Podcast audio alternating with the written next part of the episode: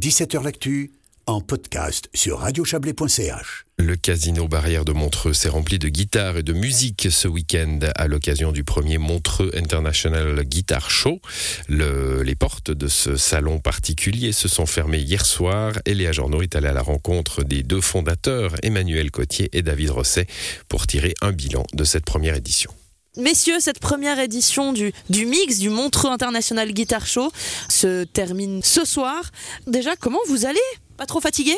Alors moi j'ai perdu la voix, j'ai un œil qui a une conjonctivite, euh, mais sinon on est hyper content, euh, c'était de la folie, c'était vraiment de la folie. Ouais, on, on va bien, on est heureux, on est super content. Donc, euh, On parlait justement avant de, voilà, vous en parliez avec tellement de passion, avec tellement de, de tripes, justement. Ce projet, c'était un peu votre bébé. Le fait de le voir se réaliser, de le voir se concrétiser comme ça, et puis, bah, qu'il y ait du monde, ça fait plaisir. ouais, c'est même plus que ça. Je pense qu'on est ultra satisfait. On voit des sourires partout. Moi, c'est ce que je vis depuis trois jours. Je vois des sourires dans tous les coins. Donc, euh, ça peut que nous rendre heureux, quoi. C'était le but. Le but aussi, c'était voilà, de créer des contacts, de faire euh, découvrir euh, des, des un petit peu moins connus à des gens. Est-ce que ça, ça a fonctionné Ouais, bah c'était un petit peu le but, c'était la grande inconnue en fait, parce que nous on avait envie de présenter, euh, bah voilà, tous ces artisans, de montrer aux gens qu'il y a d'autres choses que Fender et Gibson qui font pas trop mal leur boulot. Et puis finalement, voilà, on a fait ce qu'on pouvait au niveau de communication et on n'avait plus qu'à attendre de voir est-ce que les gens vont venir, est-ce qu'il y a un vrai public pour ça en Suisse. Et je crois que euh, la réponse est là. On a fait le plein tous les jours, Euh, les exposants sont contents, donc euh, donc je crois qu'on a on a visé juste, ouais. Au niveau de l'affluence, euh, comment? Vendredi soir, après la première nuit, on s'est réveillé avec David et puis on a allumé les ordis et puis en fait on les a refermés puis on a dit vas-y maintenant on laisse rouler et puis euh, voilà c'était tellement incroyable vendredi qu'on a arrêté de regarder, on a senti que ça se faisait et puis maintenant on, regardera ça après. Vous avez déjà de l'ambition, hein, vous, voulez euh, l'année prochaine refaire une deuxième édition. Vous avez déjà aussi des, gens qui ont dit oui, moi je suis, là, je suis de nouveau là, euh, je reviens, je reviens vers vous. Ouais, je crois que, euh, que 80% des exposants ont dit euh, on va revenir, c'est fou ce que vous avez fait. euh, ils vendent des guitares, ils vendent du matériel. euh, donc pour eux, c'est quelque chose de, de- ouais, d'exceptionnel. Il faut aussi comprendre c'est un engagement. On est en Suisse, ça coûte cher.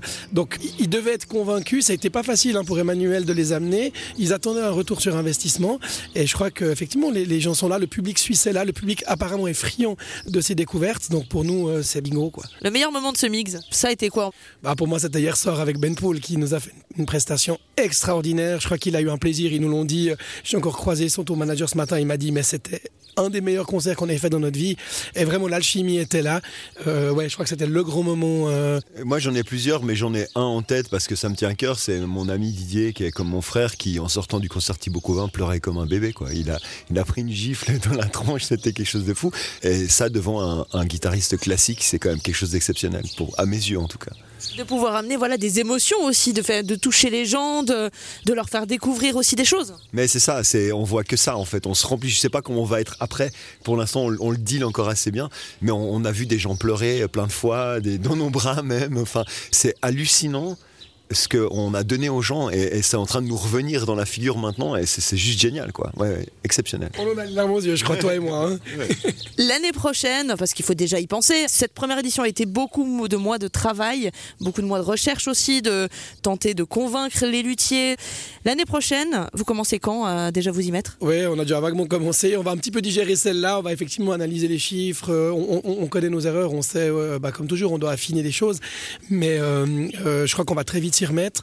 On a envie de faire encore mieux. Maintenant, il faudra voir aussi le nombre de personnes parce que finalement, la salle, elle a aussi une capacité restreinte. Donc, est-ce qu'on pourra rester au casino si la demande double On ne sait pas. Donc, c'est des questions qu'on va se poser euh, assez vite euh, parce qu'il faudra aussi euh, bloquer les lieux.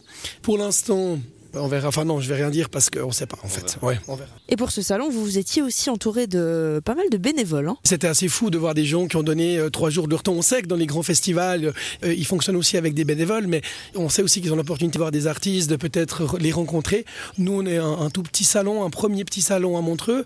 Je dis petit, je le minimise peut-être un peu, mais c'est vrai, dans notre tête, c'était une première édition.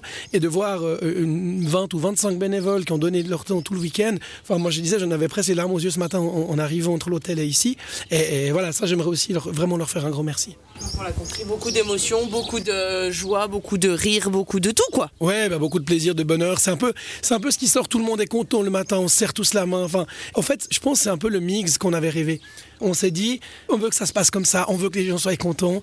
Et puis, je crois que c'est ce qui se passe. Les artistes viennent faire la fête avec nous euh, le soir. Enfin, Ouais, les after parties sont folles, on n'en a pas parlé, mais hier soir, Ben Poul, ils ont poussé le piano du casino au milieu du truc, son pianiste est monté, son tour manager a joué de la basse, ils ont tous joué ensemble, on était au lit, on a même, on a tout filmé, donc on a des preuves de tout ça, on va dérocher et, et produire plein de vidéos sur YouTube euh, très prochainement.